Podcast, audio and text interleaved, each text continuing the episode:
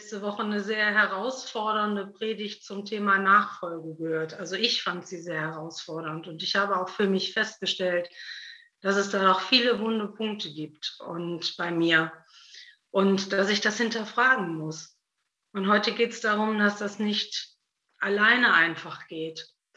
Und ich habe gestern ähm, Biathlon geguckt und da sagte ein Läufer, wenn man so ganz alleine läuft, dann weiß man gar nicht, wie man unterwegs ist. Und da habe ich gedacht, ja, man hat überhaupt kein Korrektiv. Wenn man immer nur alleine ist, dann glaubt man vielleicht einfach auch, man ist richtig unterwegs und man hat den richtigen Weg genommen. Aber vielleicht ist man wo abgezweigt und auf einmal steht man im übertragenen Sinn mitten im Wald. Oder man merkt es nicht. Oder man hat einfach überhaupt nicht mehr das an Gemeinschaft, was Gott genau in seinem Wort beschreibt, was wir haben sollen. Dieses beständig beieinander bleiben, wie das in der Apostelgeschichte benannt wird, das ist natürlich ähm, ein, ein Ideal. Ich denke, von dem sind wir natürlich schon auch entfernt, aber so äh, soll Gemeinschaft sein, dass wir beständig beieinander bleiben, in Lehre, im Gebet, im, im Mahl feiern. Und ja, das ist gut, dass Gott sich gedacht hat, dass wir das nicht alleine können, weil wir, glaube ich, nicht merken würden, selbst wenn wir Bibel lesen und beten, wir würden nicht immer merken, wo wir gerade stehen und vielleicht auch nicht immer, was unsere Aufgabe an den anderen Menschen ist. Denn das ist nicht immer so einfach, auch jetzt nicht, Menschen im Blick zu haben. Das stellen wir auch als Gemeindeleitung fest. Ähm, wir bemühen uns, euch im Blick zu haben als Gemeinde, als Freunde der Gemeinde. Aber es ist nicht so einfach. Und da merken wir, oh, wie gut. Einer hat mit dem gesprochen und der andere hat mit dem gesprochen und wir nehmen es gemeinsam im Blick und können uns so helfen, aufmerksam zu machen. Und ich glaube, das ist ein ganz wichtiger Punkt. Korrektur und Zuspruch zu erfahren miteinander, auch wenn Geduld gefordert ist, weil wir so unterschiedlich und so vielfältig sind. Aber so hat Gott das gewollt und er hat das gewusst, dass wir das brauchen, weil er uns als Gemeinschaft geschaffen hat. Aus 1. Petrus 2, die Verse 4 bis 10. Und ich lese nach der Übersetzung der Basisbibel. Er ist der lebendige Stein, der von den Menschen verworfen wurde. Aber bei Gott ist er erwählt und kostbar. Lasst euch auch selbst als lebendige Steine zur Gemeinde aufbauen. Sie ist das Haus, in dem Gottes Geist gegenwärtig ist. So werdet ihr zu einer heiligen Priesterschaft und bringt Opfer dar, in denen sein Geist wirkt. Das sind Opfer, die Gott gefallen, denn sie sind durch Jesus Christus vermittelt. Deshalb heißt es in der Heiligen Schrift, Seht, ich lege auf den Berg Zion einen ausgewählten, kostbaren Grundstein. Wer an ihn glaubt, wird nicht zugrunde gehen. Für euch ist er kostbar, weil ihr an ihn glaubt. Aber für diejenigen, die nicht an ihn glauben, gilt, der Stein, den die Bauleute verworfen haben, ist zum Grundstein geworden. Er ist ein Stein, an dem man Anstoß nimmt und ein Fels, über den man stolpert. Sie stoßen sich an ihm, weil sie dem Wort keinen Glauben schenken. Doch genau dazu sind sie bestimmt. Aber ihr seid das erwählte Volk, eine königliche Priesterschaft, ein heiliges Volk, eine Gemeinschaft, die in besonderer Weise zu Gott gehört. Denn ihr sollt die großen Taten Gottes verkünden. Er hat euch nämlich aus der Finsternis in sein wunderbares Licht berufen. Ihr, die ihr früher nicht sein Volk wart, seid jetzt Gottes eigenes Volk. Ihr, die ihr früher kein Erbarmen fandet, erfahrt jetzt seine Barmherzigkeit. Wir leben ja in einer Gesellschaft, in der die Persönlichkeit des Einzelnen hervorgehoben wird. Es geht um das Individuum. Und das ist ja soweit auch ganz in Ordnung. Nur folgerichtig definiert sich jeder über das, was er selbst denkt und tut jeder lebt so ein bisschen in seinem eigenen Universum. Darum fragt auch der Otto Normalmensch heute eher nach dem, was für ihn selbst das Beste ist.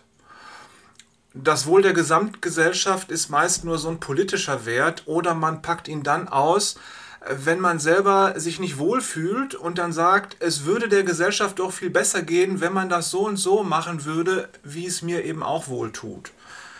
Ich glaube, diese Gedanken spielen auch so ein bisschen ähm, eine Rolle, wenn man weiß oder wenn man mitkriegt, in welchen Blasen die verschiedenen Menschen in unserer Gesellschaft gerade leben, auch wenn es dann extreme Auswirkungen gibt, wie bei den Corona-Leugnern äh, oder bei den Corona- Ängstlichen und so, da lebt jeder so in dem und man streitet darüber, was für einen selbst das Beste ist. Ähm, oder das Gemeinsame ist dann wichtig, wenn man ein gemeinsames Ziel hat, wie zum Beispiel eine gemeinsame Fußball-Weltmeisterschaft oder so. Oder man ist für denselben Fußballverein unterwegs. Da ist man dann gemeinsam äh, zusammen. Und im Alltag äh, ist man dann wieder, da reagiert, regiert wieder so das eigene Ego. Ähm, ihr könnt das vielleicht an manchen Stellen nachvollziehen, wie das Gemeinschaftsgefühl abnimmt, wenn man wieder mit seinen eigenen Zielen unterwegs ist. Nun leben wir als Christen in dieser Gesellschaft und äh, ich merke, es fällt auch uns oft schwer, das eigene Wohl dem Wohl der Gruppe unterzuordnen oder dem Wohl der Gemeinde unterzuordnen wir sprechen ja gerne über die Gottesbeziehung des Einzelnen. Wir haben äh, aber noch nie, glaube ich, oder ganz selten über die Gottesbeziehung der Gesamtgemeinde gesprochen.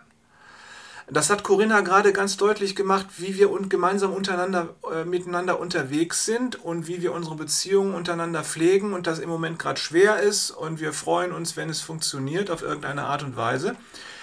Ähm, und es ist ja schon wahr, Gott wird dem Einzelnen, der glaubt, in seinem Alltag begleiten. Der Glaube ist die individuelle Beziehung zu Gott. Mir sind alle Sünden vergeben. Ich pflege mein geistliches Leben mit Gott. Das kann mir keiner abnehmen. Das ist in meine äh, Verantwortung gestellt.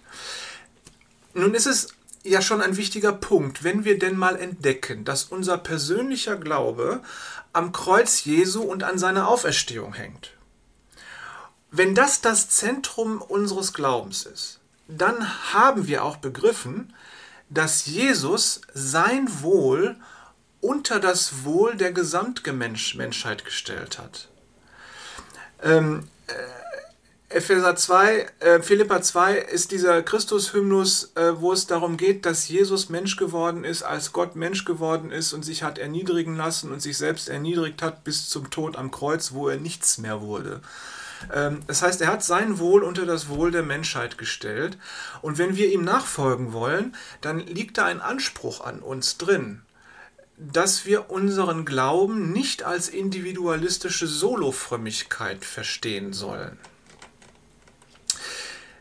In der Nachfolge Jesu stellen wir uns selbst in den Dienst der Gemeinschaft.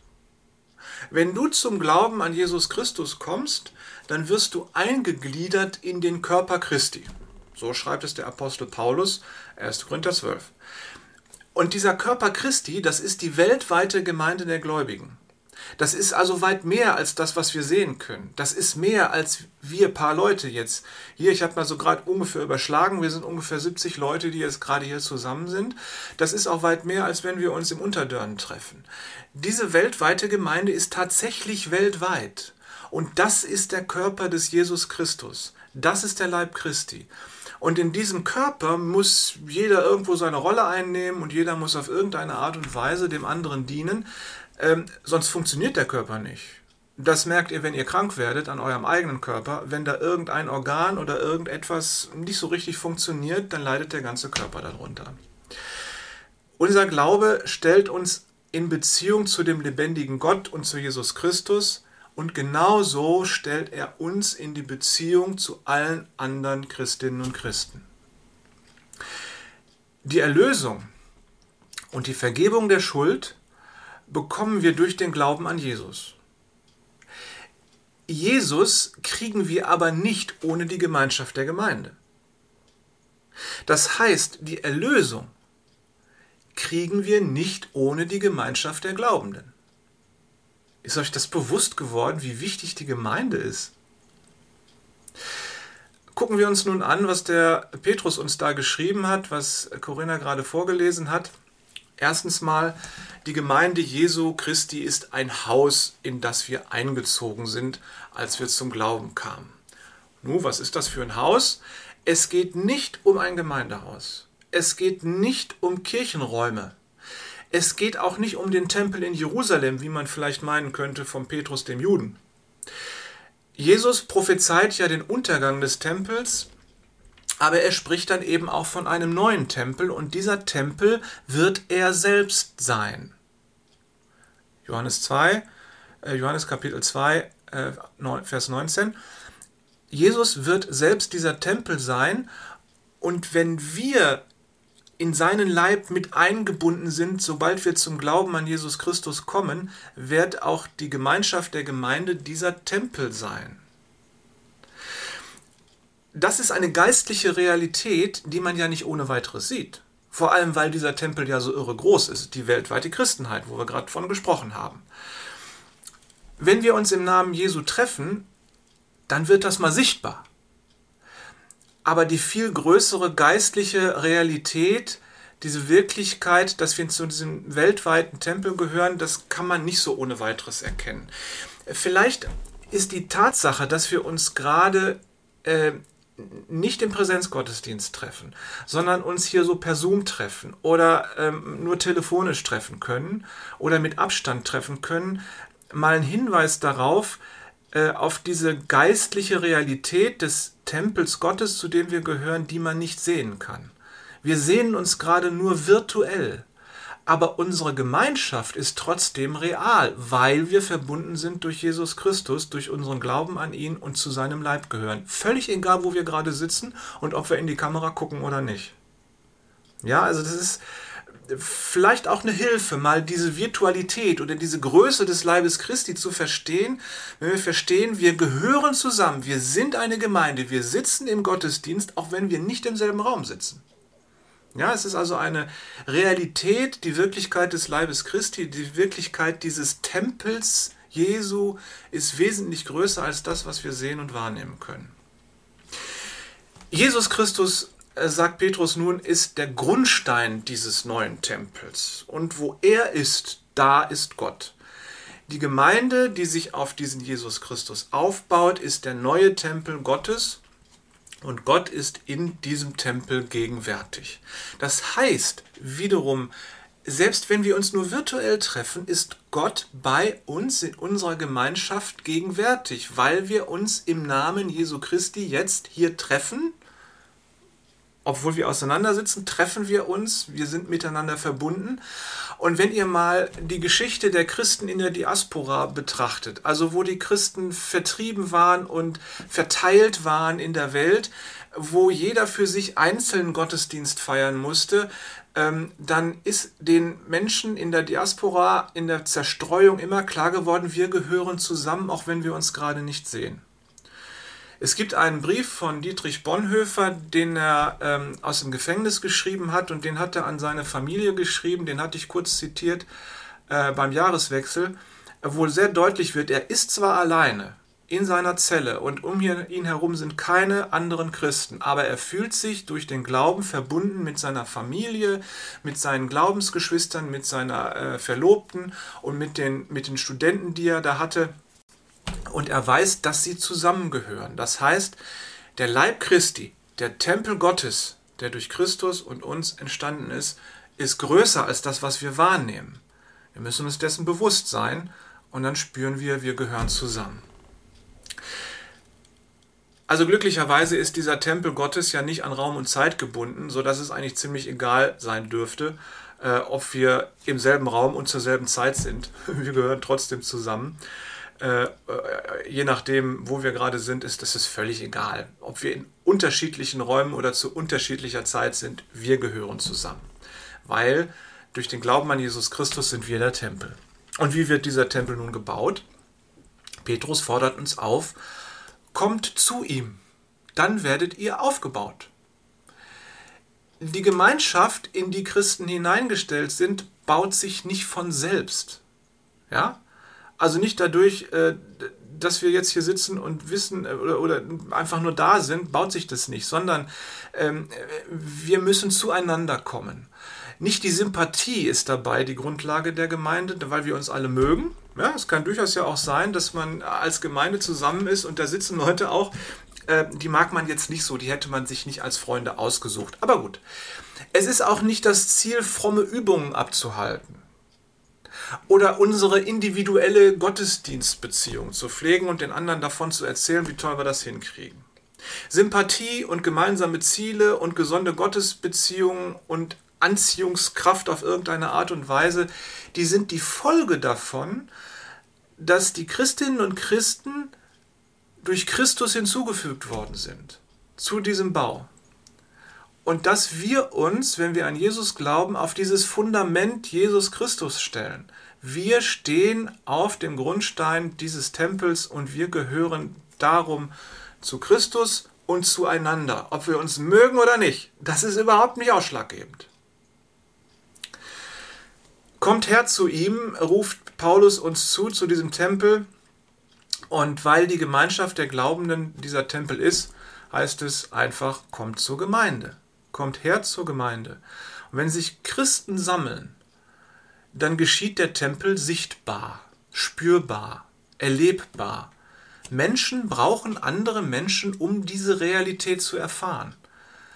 Und wenn das auch wunderbar ist, dass wir jetzt wissen, wir sind die Gemeinschaft des Glaubens, wir sind die Gemeinschaft Jesu, der Leib Jesu Christi, wir sind der Tempel Gottes, so spüren wir doch aber auch schmerzhaft, es fehlt, dass wir zusammenkommen können, um diese Realität mal wieder beim Kaffee trinken und beim Kekse essen nach dem Gottesdienst und beim Miteinander reden und sich gegenseitig erzählen, wie das Leben so gerade läuft, ähm, äh, das mal wieder zu erleben äh, nach dem Gottesdienst, also nach der gottesdienstlichen Feier geht der Gottesdienst ja immer noch weiter, nicht? Man sitzt im kleinen Saal zusammen und wenn man da zusammen ist, dann geht das ja schon noch irgendwie weiter. Das ist auch noch Gottesdienst, weil der Tempel Gottes da zusammen ist. Also wir merken schon, dass wir diese spürbare Realität tatsächlich auch brauchen, aber sie ist nicht notwendig, um Tempel Gottes zu sein. Das sind wir auch, wenn wir weit voneinander entfernt sind. Aber um die Realität Jesu zu erfahren, um die Realität des Tempels Gottes zu erfahren, in den wir eingebaut sind, brauchen wir Gemeinde, die Gemeinschaft dass man sich telefonisch erreicht, dass man mal nachfragt, dass man sich begleiten kann auf irgendeine Art und Weise. Die Seelsorgeangebote von Sibylle äh, und äh, Nicole, die sind da, da wird das dann spürbar. Oder wenn wir uns gleich über die Predigt austauschen, bin ich immer gespannt, was dabei so rauskommt, dann merken wir, dass wir da gemeinsam unterwegs sind. Also wir brauchen die, die, die Sammlung, das ist wichtig zu betonen, wir brauchen die Sammlung um Jesus und sein Wort. Kaffee und Kekse sind toll, aber Kaffeeklatsch kann auch der Taubenzüchterverein. Ja? Wenn wir Kaffeeklatsch im Namen Jesu machen und uns im Namen Jesu zusammensetzen und miteinander unterwegs sind, füreinander da sind, miteinander beten, uns gegenseitig segnen, das ist Gemeinschaft. Kaffee und Kekse alleine sind toll, reichen aber nicht. Ja? Man kann auch Gemeinschaft haben ohne Kaffee und Kekse. Wir sind auf Christus gebaut. Das ist der Grundstein und nicht der Keks. Das Fundament eines Hauses bestimmt seinen Platz, das wisst ihr. Also ein Fundament, Bosses Haus drauf, so, und das Haus, das kannst du schlecht wegnehmen von da. Der erste Stein des Fundaments, der da gesetzt wird, ähm, der bestimmt die komplette Richtung des ganzen Hauses, wo der Winkel ist und, und wo das lang geht und so. Dieser Gründungsstein, der ist bestimmt die Ausrichtung des Hauses. Nun bin ich kein Baumeister, deswegen weiß ich nicht genau, wie das jetzt läuft, wie das gemacht wird, wenn man so ein Betonfundament macht, ob da auch irgendwie ein Stein reinkommt oder so. Aber es kommt ja immer so ein Grundstein, auch noch irgendwie so ein Gebäude rein. Ich weiß es nicht genau. Aber ihr versteht, der erste Stein bestimmt, wo das Haus lang gebaut wird. Und wenn die Gemeinde Tempel Gottes sein will, dann kann sie nur auf den Grundstein Jesus Christus gebaut sein. Nur Christus darf es sein, der die Struktur und die Richtung vorgibt. Jeder Mensch, der sich nicht nach dem Grundstein Jesus Christus ausrichten will, gehört nicht zur Gemeinde und ist nicht Teil des Tempels Gottes. Das ist logisch, oder? Nur das ist ein Verhängnis auch, weil so viele Menschen suchen Gott, aber sie stoßen sich an Jesus Christus. Sie sagen, ich glaube an Gott. Aber die Geschichte mit Jesus und vor allem so mit dem Kreuz Kann ich nicht verstehen. Möchte ich auch nicht verstehen. Ist mir so ein bisschen suspekt. Das ist ein Drama. Selbst Menschen, die Gott suchen, gehen an Christus vorbei und können damit nicht zum Tempel Gottes gehören, zum Leib Christi gehören. Sie bauen ihr Lebenshaus quer zum Fundament Jesus. Und darum sind sie nicht Teil des Tempels. Im Gegenteil, sie stolpern über den auserwählten Grundstein Gottes und gehen deswegen verloren, sagt Petrus. Wenn du Christus nachfolgst, dann kriegst du neues Leben. Nicht bloß ein aufpoliertes altes Leben, sondern ein neues Leben mit einer neuen Ausrichtung und einem neuen Fundament. Es ist mal ein junger Mann zum Glauben gekommen und da sagte dann der, der, der, der, der Mensch, bei dem er zum Glauben gekommen ist, der Christ, sagte so, jetzt hast du, jetzt, jetzt ähm, kannst du Jesus dein Leben geben. Und dann sagte dieser Mensch, mein Leben ist so verhunzt, was will denn Jesus mit meinem kaputten Leben? Stimmt. Jesus braucht das Leben nicht, das kann er entsorgen, sondern dieser Mensch, der zum Glauben kommt, braucht das Leben Jesu. Und genau das passiert, wenn wir zum Glauben an Jesus Christus kommen, bekommen wir das Leben Jesu dieses gute, heilige Leben. Und damit stehen wir auf dem Fundament und es bleibt nichts anderes übrig, als uns dann an Jesus Christus auszurichten. Wo Menschen zum Grundstein Jesus Christus kommen, da entsteht dann Gemeinde. Das kann man überhaupt nicht verhindern. Ja, also ob Gemeinde wächst oder nicht, das ist also wir können Gemeindeaufbaustrategien machen. Ähm, demnächst ist wieder, nächste Woche oder übernächste Woche ist wieder die, die Sammlung für, das, für den Bund Freie Evangelischer Gemeinden, wo es um Inlandmission und Gemeindegründung geht. Aber Gemeindegründung, das kann man ein wunderbares Projekt draus machen, funktioniert aber überhaupt nicht, wenn dann nicht Menschen kommen, die sich auf das Fundament Jesus stellen und sich von Jesus bauen lassen. Man kann als Gemeindegründer eigentlich nur mit den Menschen drüber reden, ihnen die Sache erzählen und dann daneben stehen und abwarten, wie Gott diese Gemeinde baut, weil Menschen dazukommen. Das ist die große Spannung, in der Gemeindegründer und Evangelisten stehen. Dieses Verhältnis zu dem Grundstein Jesus entsteht aber nur innerhalb der Gemeinschaft der Glaubenden. Nicht an ihr vorbei und nicht ohne sie.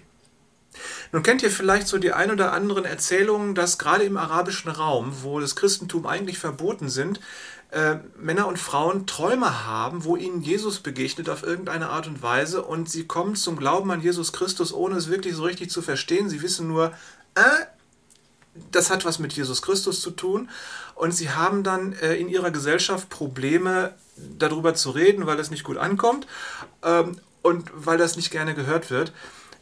Und Jetzt habe ich gerade gesagt, dieser Glaube kann oder diese Gemeinschaft kann eigentlich nur wachsen, wenn man zur Gemeinde dazugehört. Ihr Lieben, Gott findet seine eigenen Wege in unsere Herzen und in unsere Gedanken. Ähm, und wo Gemeinde ist, sollte man sie tunlichst nutzen und sich dazu zu äh, ordnen, um da eben auch eingeordnet zu werden in den, äh, in den Bau Jesu Christi. Aber, und das ist wieder etwas, wo wir über diese Realität unseres gemeinsamen Zusammensitzens zum Kaffee und zu Keksen hinausgucken müssen. Gott findet Wege, Menschen in seinen Leib, in, in den Leib Jesu einzubauen und in seinen Tempel einzubauen, die sind größer als unsere.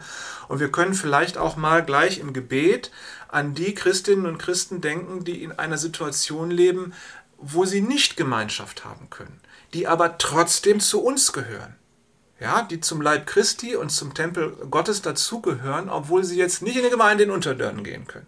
Ja, wir müssen immer auf dem Schirm haben, dass die Realität des Tempels Gottes und des Leibes Christi größer ist als unsere Wahrnehmung. Indem Jesus Christus uns mit sich verbindet, verbindet er uns gleichzeitig miteinander. Und die Christen in der Diaspora, in der Zerstreuung, die alleine sein müssen, die gehören ja auch zu uns. Jesus Christus verbindet uns miteinander. Die Gemeinde Jesu Christi ist Gottes Volk. Sie gehört zu Gottes Volk. Das, was Gott einmal Israel zugesprochen hat und noch zuspricht, das gilt nun auch für die Christenheit. Also mit Israel meine ich nicht den Staat Israel, das darf ich gerne unterscheiden, sondern die Juden, die, die Israeliten, die zum Volk Gottes gehören, ähm, Und genauso diese Verheißung gilt eben auch für die Christenheit. Sie ist aus der Menge der Menschheit auserwählt, der Leib Christi zu sein und der Tempel Gottes in dieser Welt. Da kann man sagen, ja, nun werd mal nicht zu stolz. Ja, hier, so bist du auserwählt und Menschheit und so und du bist herausgehoben aus der Menschheit. Nee, liebe Leute, das ist überhaupt kein Grund, stolz zu sein.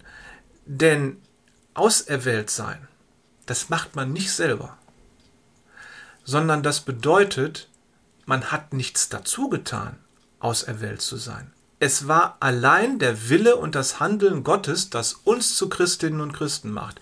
Auserwählt sein ist keine eigene Leistung, auf die man stolz sein könnte, sondern das ist ein Geschenk. Und auserwählt zu sein macht deswegen nicht stolz, sondern demütig. Ja, wenn wir als Volk Gottes herausgehoben sind aus der Menschheit, dann soll uns das demütig machen und nicht eitel stolz. Gott hat die Christen wie Israel zu seinem Volk von Priestern gemacht. Gott will keine fromme, so fromme Solisten, sondern er will Volk, Gemeinschaft und Gemeinde. Es ist ja auch so, die Existenz des Einzelnen ist völlig unsinnig.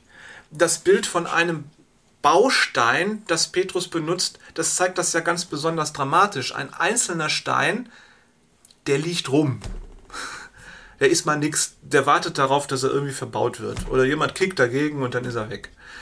Alleine ist ein Stein etwas, was nicht weggeräumt ist. Oder Schutt. So.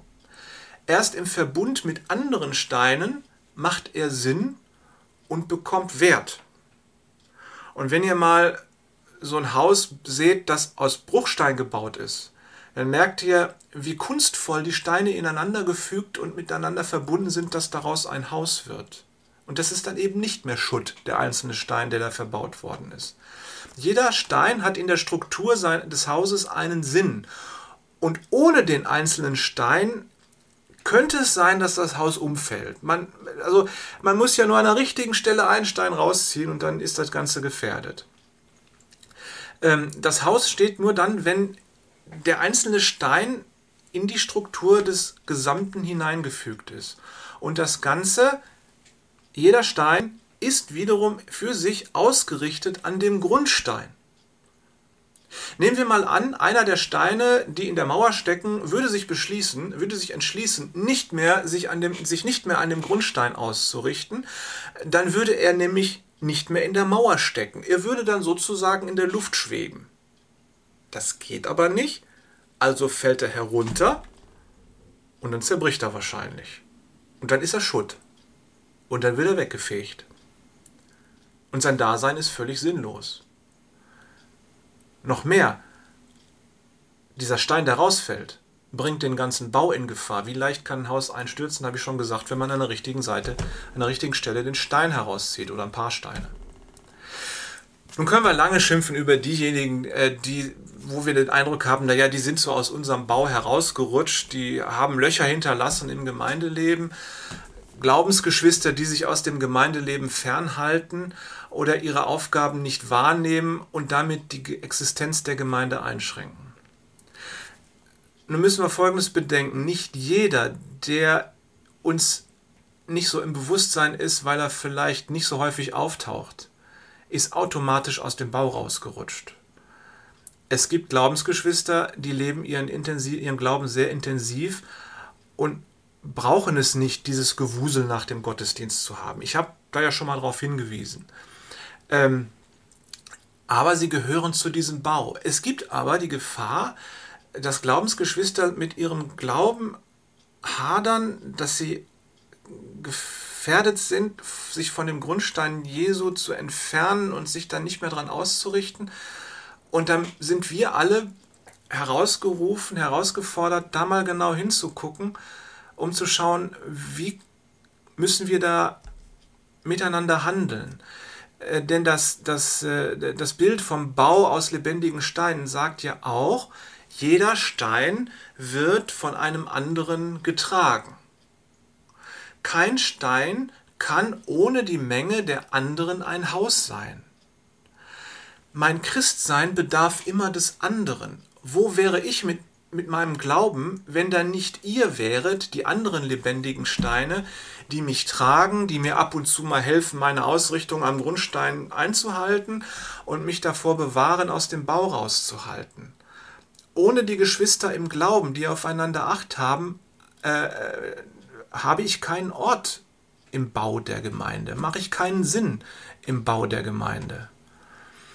Aber nun sind wir ja alle selbst auch Steine, die andere tragen, die anderen Ausrichtung geben äh, und die selber getragen werden. Also wir haben einen Nutzen füreinander, wir haben eine Aufgabe füreinander. Andere brauchen dich und mich. Ich brauche euch, ihr braucht mich. Und so soll durch uns Halt im Bau entstehen. Wir sind dazu herausgefordert, im Namen Jesu einander Halt zu geben und uns zu tragen. Und manchmal ist es so, dass die Schwester der Bruder hauptsächlich getragen werden muss und gerade keine Kraft hat, jemand anderen Ausrichtung zu geben oder jemand anderen zu tragen, dann ist es unsere Aufgabe, denjenigen oder diejenige zu tragen.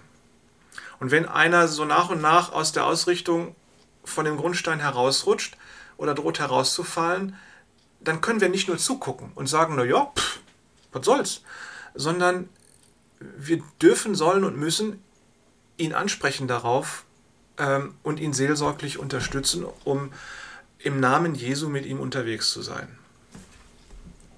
Und dieses Füreinander-Dasein, nochmal, das gilt ja nun auch, wenn wir uns nicht äh, im Gemeindehaus treffen, das ist eine geistliche Wirklichkeit. Jeder von uns trägt mindestens einen anderen und wird von mindestens zwei anderen getragen oder gibt ihm die Lage vor. Ähm, am Ende der geistliche Bau, dieser neue Tempel Gottes, ist gebaut zum Dienst des Volkes von Priestern. Wir sollen ein Volk von Priestern sein ähm, und der Tempel, die Gemeinde, die Gemeinschaft, ähm, der Leib Christi soll ein Tempel zum Dienst für das Volk von Priestern sein. Und das Priesteramt, das hat ähm, Corinna so schön gesagt, wir können, ja, wir können ja beten, wo wir wollen, nicht? Und wir brauchen dafür keine anderen Priester, keinen Pastor, wir brauchen keine Gemeindeleitung, beten können wir immer und überall. Das heißt, wir haben überall unsere Beziehung zu Gott. Jeder von euch ist Priesterin und Priester eures Gottes, des Vaters Jesus Christus. Wir sind ein Volk von Priestern. Auch wenn wir nicht an einem Ort zusammen sind, sondern in der Stadt, im Land und in der ganzen Welt verteilt sind, die Christenheit soll ein einziges äh, Volk von Gottespriestern sein. Und Priester haben die Aufgabe, Gott die Ehre zu geben, ihn zu loben und seine Sache in der Welt zu vertreten. Wenn wir uns um Christus und sein Wort versammeln, wie wir das jetzt gerade tun, dann haben wir quasi eine Audienz bei Gott. Da loben wir ihn, da geben wir ihm die Ehre, unser Gott zu sein, da überlassen wir ihm unser Leben, wir fragen nach seinem Willen und nach dem, was er von uns haben will, womit er uns beauftragen will. Durch Jesus Christus haben wir quasi den Zugang zum Thronsaal Gottes, steht im Hebräerbrief. Sicher ist für uns unsere eigene persönliche Beziehung zu Gott wichtig, aber Priester sein bedeutet, Priester für andere zu sein die Menschen um uns herum in die Beziehung zu Gott zu stellen. Das ist die Aufgabe des Priesters. Ein Priester nimmt den anderen mit in die Gegenwart Gottes. Und die Glaubensgeschwister sind Priesterinnen und Priester füreinander und für die Menschen um uns herum, für die Menschen in dieser Welt, die nicht zu diesem Bau gehören wir sind Priester füreinander, zunächst für die anderen Priester, aber eben nicht nur für die, sondern wir sind unterwegs in dieser Welt und Jesus Christus hat uns zu Priestern unseres Gottes gemacht für diese Welt. Darin entsteht ein, daraus entsteht ein Auftrag für uns in dieser Welt, zum Segen dieser Welt Priester unseres Gottes zu sein. Das ist ein geistliches Opfer, von dem Petrus schreibt, dass wir das zu bringen haben. Das geistliche Opfer, das wir zu bringen hat, haben, ist, dass wir für sind. Wir sind für die anderen Menschen in der Gemeinde und wir sind für die Menschen, die nicht zur Gemeinde gehören, die aber um uns herum sind. Jesus Christus ist für uns gestorben. Und weil wir zu Jesus Christus gehören und seinen Leib darstellen, sind wir natürlich für die Menschen. Das ist das geistliche Opfer, dass wir das Wohl des anderen im Blick haben und nicht nur unser eigenes. Das hat ja wieder jemand anders im Blick. So trägt und stützt jeder jeden und hilft ihm, die Ausrichtung am Grundstein zu halten. Und keiner, der von seinem eigenen Wohl absieht, wird irgendwie zu kurz kommen, weil es immer irgendeinen gibt in der Gemeinschaft der Gemeinde, äh, der auf ihn achtet. Im Gegenteil, wer nur egoistisch auf sich, sich selbst sieht, der wird irgendwann aus dem Bau herausfallen und verloren gehen. Es sei denn, da sind andere, die ihm helfen, diese Ausrichtung zu halten. Es heißt ja, wenn jeder an sich selbst denkt, dann ist an alle gedacht. Das ist aber falsch. Besser ist, wenn jeder an den anderen denkt, dann ist an alle gedacht. Amen.